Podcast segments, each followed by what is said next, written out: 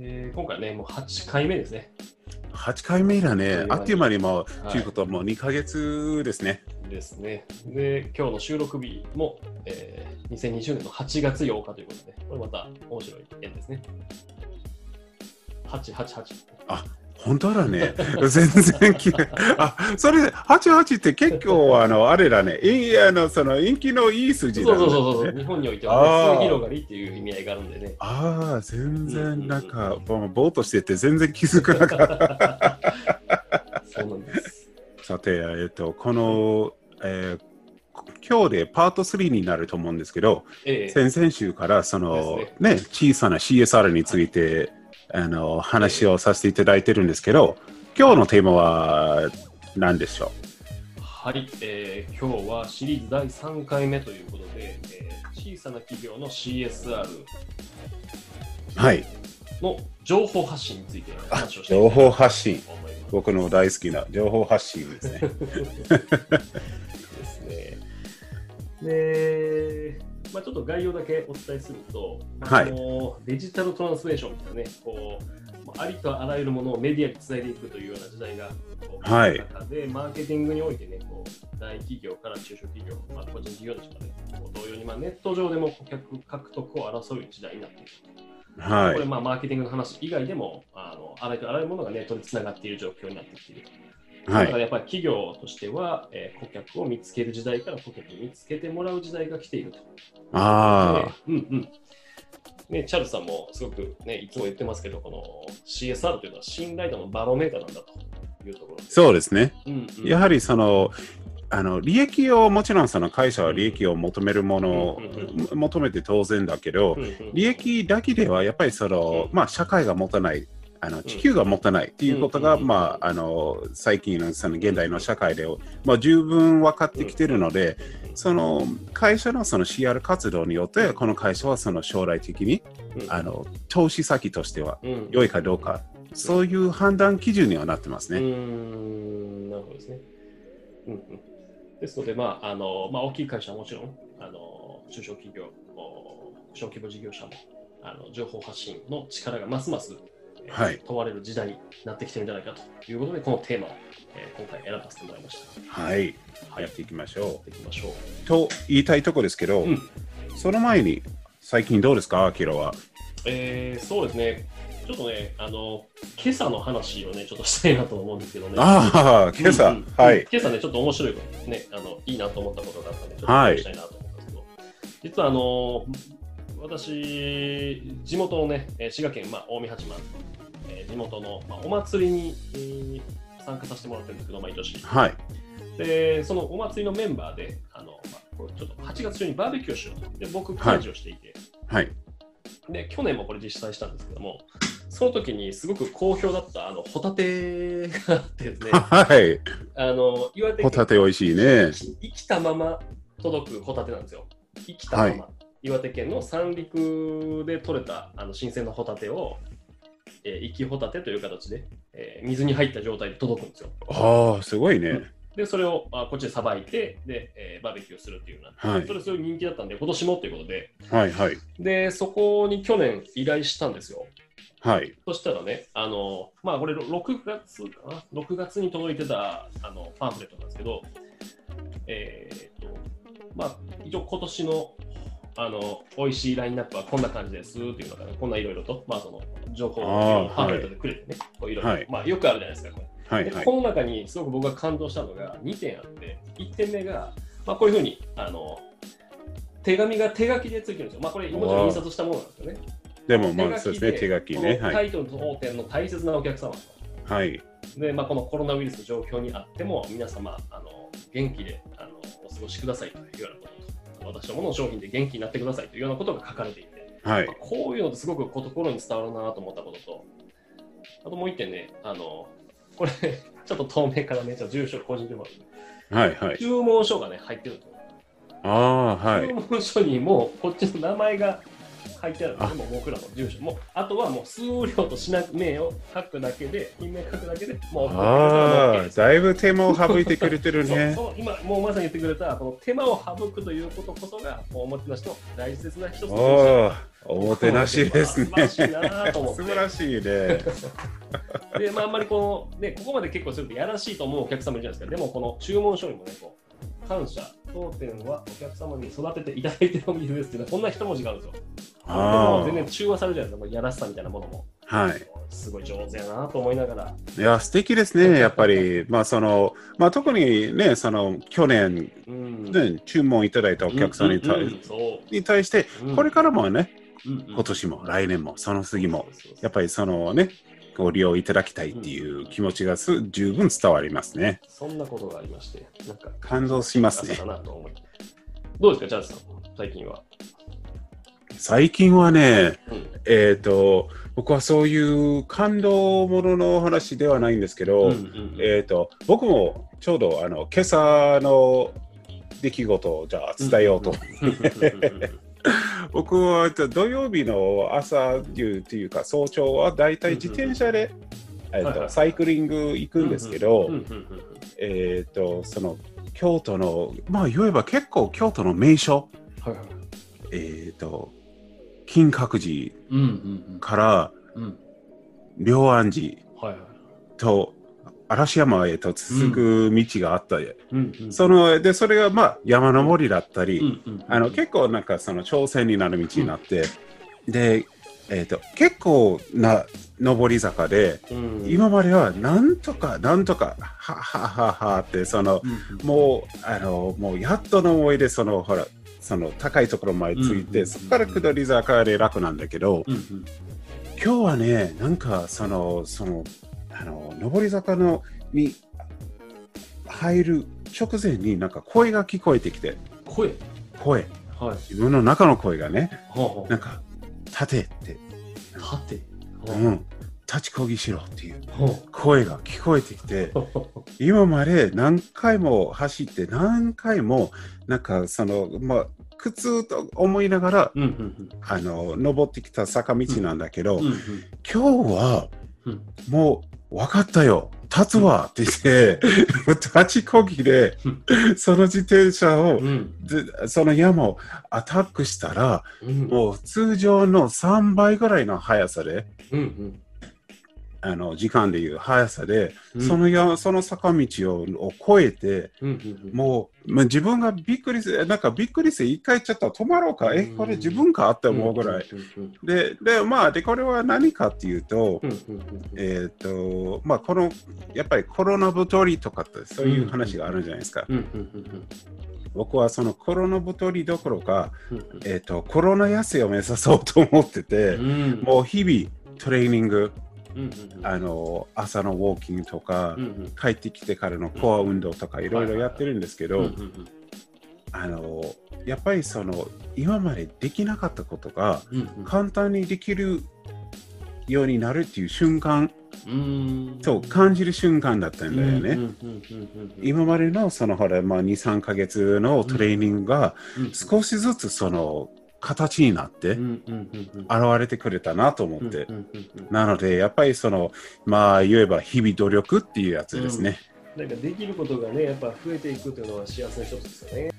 では、えー改めてテーマは、えー小さな企業の、えー CSR の情報発信はい。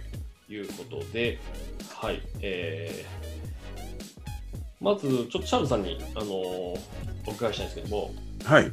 まあ、これまでこう長いこと、ね、あの翻訳事業でいろんな会社を携わに携わってこられたと思うんですけど、はい。あのーこう翻訳の依頼があった場合だったりとか、こうね、あの必ずホームページ見たりするじゃないですか。はい。ね、でどんな活動をしてるのかとか、総合的にトータルであのこう把握した上で実務に取り掛かっていったりすると思うんですね。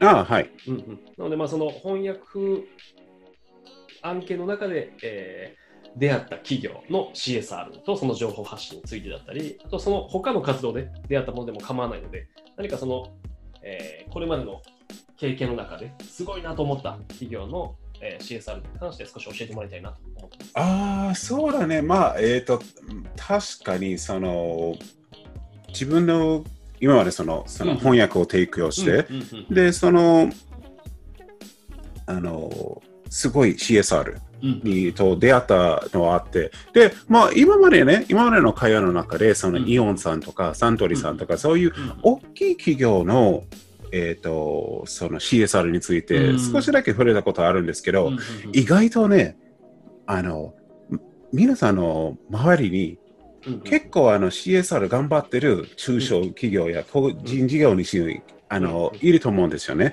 で、それは何を通してかっていうと、コーヒーです。コーヒー、はい。はい。アキラはコーヒー飲みますか？飲みますね。毎日飲みますね。あ、毎日。うん僕は毎日飲むんですけど、うんうんコーヒーの中にはう、ん もちろん、あの、コーヒー豆があってのコーヒーなんだけどコーヒー豆っていうのは、どっから来るでしょう、大体は。えー南米とかが多いですかね。そうですね。南米とか、うんまあ、アフリカとでかす、ね。うんあの、南、その、まあ、東南アジアとか、うんうんうんうんうんあの、言えば、その、あの、コーヒーはどちらかっていうと、その発展途上国から来ることが多くて、うんうんうんあの、まあ、それは逆に言えば、その、その経済的にちょっとそのうん貧しいところだったりするんですよねうんうん。コーヒー豆。実際にコーヒー豆を育てて、発酵してうん、うんあの、乾燥して、うんうん。あの出してくれてるところですね。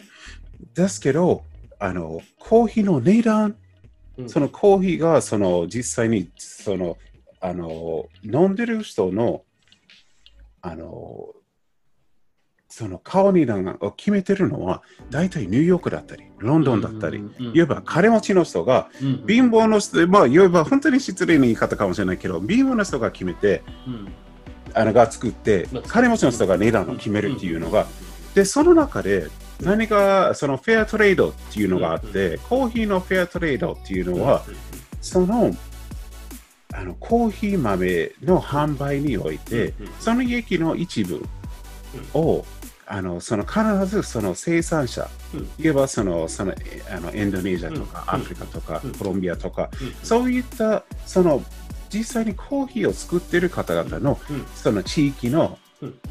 発展とか、うん。そのその設備の購入とか、そういうものにそのあのちゃんと投資されるように、あの利益の一部をうん元に戻してる、うん。そのはあの生産地に戻してる、うん。あの取り組みなんですよね。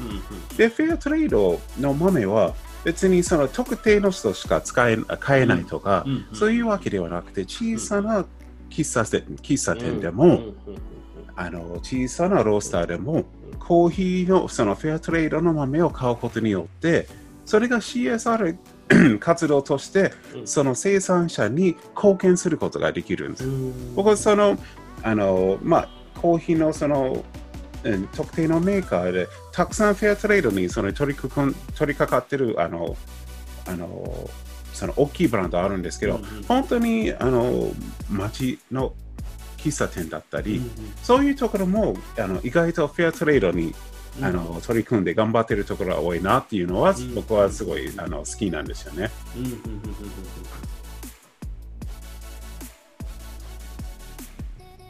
まあ、あの、まあ、小さな CSR っていろんなところであの意外と身近にあると思うんですけど、うん。まあそのコーヒーが一つの例で、うんうんうん。あの自分の何を仕入れるかによっては、うん。やっぱりそのあの環境に影響を与えたり、うんあのその地域に影響を与えたりすることはできるうんと思います。なるほどですね。うん。ということですかね。うんうんうんうん。はい、わかりました。ありがとうございます。はい。えーと、アキラは逆にどうですかね、その、その、まあ、コンサルとして、うん。たくさん、その、まあ、小さな会社、うん。まあ、いろんな、まあ、大きい会社も、うん。いろんなところとね、あの、うんうんいろんな、ね、ビジネスをそのやり取りをしてきたと思うんですけど、うんアキラのその経験でその、まあ、特に感動するとか、あ、すごいなと思った、何かその中小企業とかのその CSR 活動ってありますか、そうですね、僕の場合だと、あのーまあ、このね、あの日本の優れたサービスという、まあ、本があるんですけど、ああ、はい。うんうん、これが、あのまあ、その CSR も含めて、まあ、日本のあの企業の中で、えーまあ、そういったステークステークホルダーに対して、えーちゃんとこう還元をしている企業が、まあ、表彰されるような、あの企業が紹介されている本なんですけども、はいはいはい。うんこの中であの長野県のあのフォレストコーポレーションという会社があるんですけど、はい。うんうん。これあのすごくあのいいなと思った会社なんですけどそれはねあの例えば、えーチャールズさんが長野県に住んでる人で家を建てたいと、まあ、住宅メーカーなんですけどはい。家を建てたいと言った場合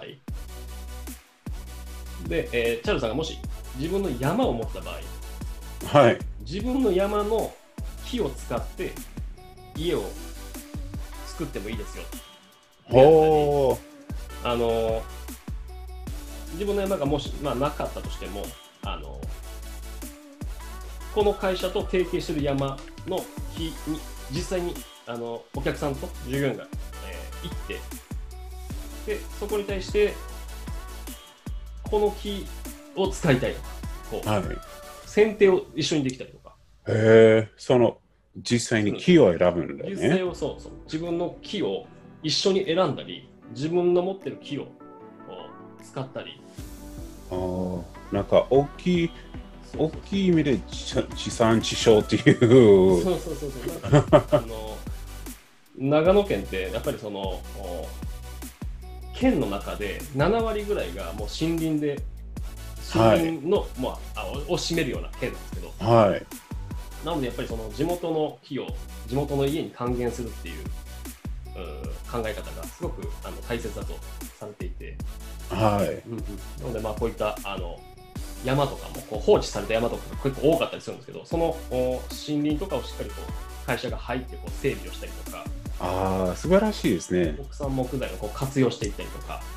結構あの、まあ、ちょっと話はずれてしまうんですけど、やっぱりそのほその今、アキラが挙げたキーワードがすごいやっぱりあの重要だと思うんですよ。ね。その放置された山っていうのが、もう本当にそのあの日本、まあ、日本の山に限って話すと、うんうん。本当にその日本の環境全体的に影響を与えてしまってるしね、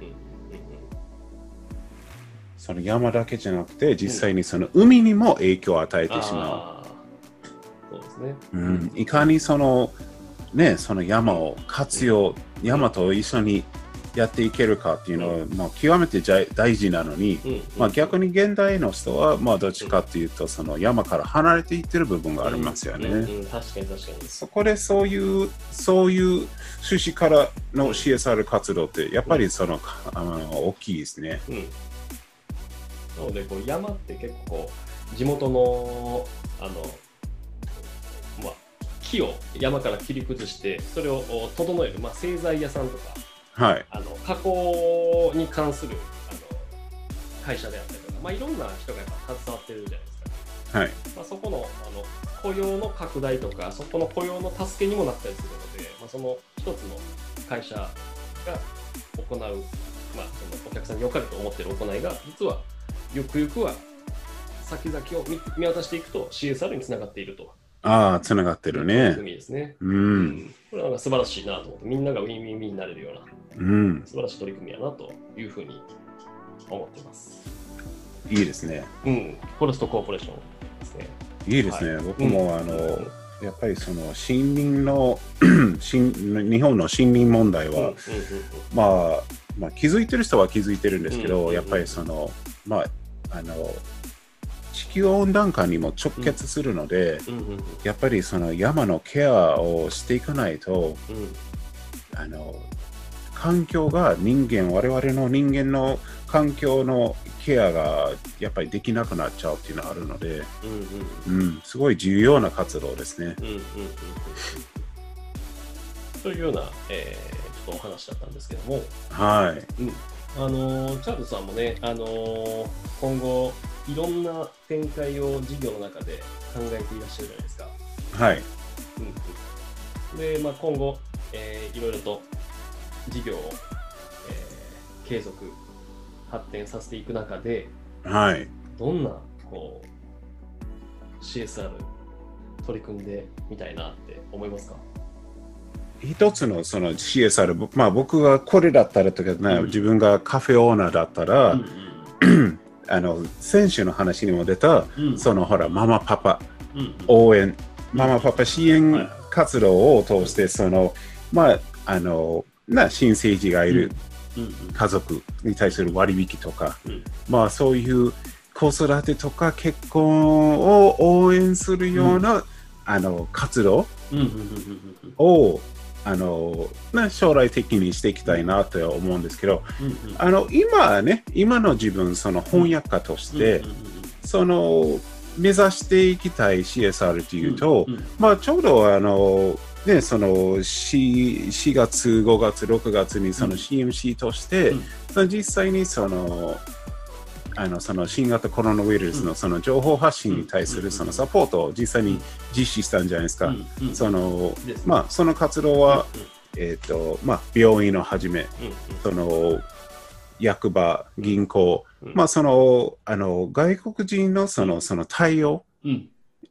にあのちょっとおこ,、まあ、お困りとか、そうんうん。の新型コロナウイルス関連の発信が必要な窓口に対してその無料で翻訳を提供させていただいたんですけど、やっぱりそういう活動はすごいあの、まあ、僕ももちろんそのアメリカ出身であの僕はまあなんとなく日本語を、うんね毎日できて、だ なんとかやっていけるんですけど、うんうん日本日本に来て日本語ができない方ってやっぱりいるじゃないですか。うんうんで、そういう方も困るし、そういう方の受け入れをする、うん。その対応をする、うん。あのその日本側のその窓口とかうん。困ったりするので、うん。その、まあ、なんていうか、その橋、うん。架け橋みたいな感じにうん。なっていくような CSR もしていきたいなと思いますね。やはりその日本は、まあ、今はコロナウイルスでそうんの人の動きが、あの止まってるんですけど、うん。うん。やはりその日本はその高齢少子者少子化高齢化社会である以上、あの日本のグローバル化は避けられない将来的に、だけどそのグローバル化のそのまあそのグローバル化においての受け入れうんうんシステムうん。制度、うん。その受け入れに対する気持ちによっては、うん。それがスムーズにいくか、うん。それが社会的に問題ばっかりになっていくかはやっぱり決まってくると思うので、うん。できるだけその僕がそこにあ間に入ることによって日本のそのグローバル化をよりスムーズにできるんじゃないかなと思ってます。やっぱりその言葉だけじゃなくうんて、うんその文化の分かち合いとそのほらその理解を深めることによって、あのそのまあゆくゆくそのまた入るようになるうん外外あの、うん。その外国からの人材、そしてその人たちのその日本におけるその生活の安定につなげるようなうん。CSR をこれからやっていきたいなと思ってます。うんうんうんうんなるほどですね。なんかこうやっぱ文化のこう対立コンフリトってね、やはりこうどうしても生じてしまうじゃないですか。あります。ね、なんであんなことすんねんっていう、ねうん理解がわからないから、内容がわからないからなんかこの人常識ないとかああ、ああいう、あの国民はああいう感じだからっていう、簡単にちょっとね、その偏見がちうんな、あの結果うん。につながりやすいじゃない。でも理解力、うん。人の対その人の文化に対する理解の器がうん。大きくなっていけば、やっぱりそういうその偏見ありきなうん。見方がうん。やっぱり、まあ消えることはないけど、うん。まあ、変えることはできると思う。うんうんうん。ですよね。なので、こうやっぱチャールズさんでね、たくさんの企業とこれまで付き合いがあるじゃないですか。はい。そうするとやはりこう日本独特の文化背景の他にもいろんなパターンの企業の背景も把握してるじゃないですか。そう、そうですよね。はい。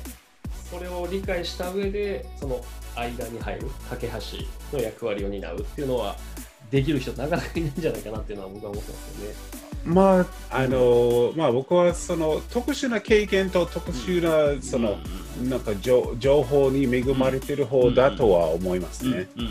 だから、まあ今まではそう、そう、そうやって、まあ言えば、いろんな企業のそのグローバル化とか、えっ、と、そのほら、海外での営業、言えばその会社の金儲けのために、僕は自分の、まあ、スキルとノウハウを今まで生かしてきたけど、まあ、やっぱりこれからはも,、もっとそのその社会のために、やっぱり自分のその CSR のポリシーと、活動をその部分をより大きくしてその利益ばっかりではなくて、本当にそのその将来の土台になるような、将来のそのそのソーシャルインフラになるような、あの貢献もしたいなと思ってます。なるほどね。アキラは逆にどうですか？これからアキラが思う CSR とは。そうですね。僕もちょっとさっきの話とつなげて話すとですね、あの、やはりこう自分の活動がその目の前のお客様で、お客様に価値を提供して終わりではいけないと思うんですよね。はいそ。の先にいるそのお客様の家族であったり、その周辺の人であったり、あとは、はい。えー、と方方向を変えて地域の、ね、人であったりさまざ、まな人にあの価値を提供していけるようなあサービスをてあの考えていきたいなと思っているんですけども、まあ、さっきのねあのフォレストコーポレーションさんの話で言ったらあのもうそのサービス自体がもうその仕組み自体がもうそうなってるじゃないですか。はい。なので、その仕組みをまず作った上で、あとはしっかりね、情報発信というところでは、もう、あの、その CSR に特化した情報発信っていうのも、あの、定期的にしていきたいなと思ってて、例えば、はいホームページにね、あの CSR のページがある会社、ない会社ってあるじゃないですか。はい。なんかそういうところもちゃんとあの CSR を取り組んでいるという活動をこう自分たちの満足にとどめてしまうんじゃなくて、ちゃんとそうだね。社外的にもちゃんと伝えていきたいなっていうのは、あのそれは思ってます。いいですね。うんやっぱりその、多くの、あまあ、10年前と比べたら、まあ、CSR に対する意識、うんもちろんその、なその国連の SDGs も出て、あのそそのそれが、ね、確定したことによって、その CSR に対する意識が格段に上がったと思うんですけど、うんうんまだまだこれからその大きい企業も、うんその CSR ポリシーとか、うん。CSR 上品発信のない会社がまだまだ多くて、うんうんうんやっぱりそのこれからその、まあ、特にその、まあ、ウィズコロナうん。となっていく中で、うんうんうん。お客さん、まあ、消費者も、もうより今までともう比べ物にならないぐらいいろいろ考えて選ぶんじゃないですか。うんうんお金もそのおもしかしてやっぱりそのほらお金の流れがこれから大きく変わる中で、うんその選ばれる基準の一つが、うんまあうんやっぱり CSR になるかもしれないですね。うんうんうん今まではその投資者うん投資家がうん。そうやって CSR を基準に一つの基準として会社を選んでたかもしれないけど、これからは実際のその個人個人の消費者も会社のその選択、その選ぶ基準として、やっぱりそのその会社の貢献度、うん。その会社のその言えば心うん。をやっぱり見て選ぶ時代になっていくと思いますね。うんうんうんうんはい、ありがとうございます。じゃあいろいろと。今日はいろいろと話をした中で、えーね、これからもっともっとおこの CSR に対して、えー意識をねあの僕ら小規模事業者中小企業もあののしていく必要があるというお話を全3回にわたって話させて、えーいただきました、うん、なかなか濃い時間でしたねはい、でもあっという間に終わっちゃったんですね。あっという間にねで次回なんですけども、はい。まあ、今あの、チャールズさんの話の中にもね、このあのこのポストコロナ時代という話がね、出ましたけども、なかなか今まで通りにはなかなかいかない部分もね、このビジネスの中であのこうなってくると思うんですねはい。その中で、えー次回のテーマは、ちょっと接客に、えーちょっとフォーカスしてみようかなと思っていて、ああ、面白いですね。でこのお非接触が正しい税とされるようなこの時代の中でじゃあはい接客ってもうその、接客っていう漢字にも接するって入ってるしはい。どういうふうにしていったらいいのかっていうところを、えーまあ、それぞれのあの立場で話ができたら面白いんじゃないかなとああ、ぜひぜひ面白いと思います。思って話を、えーああ、いいですね。いろいろちょっと思い浮かびます。じゃあ、それは楽しみですね。ありがとうございます。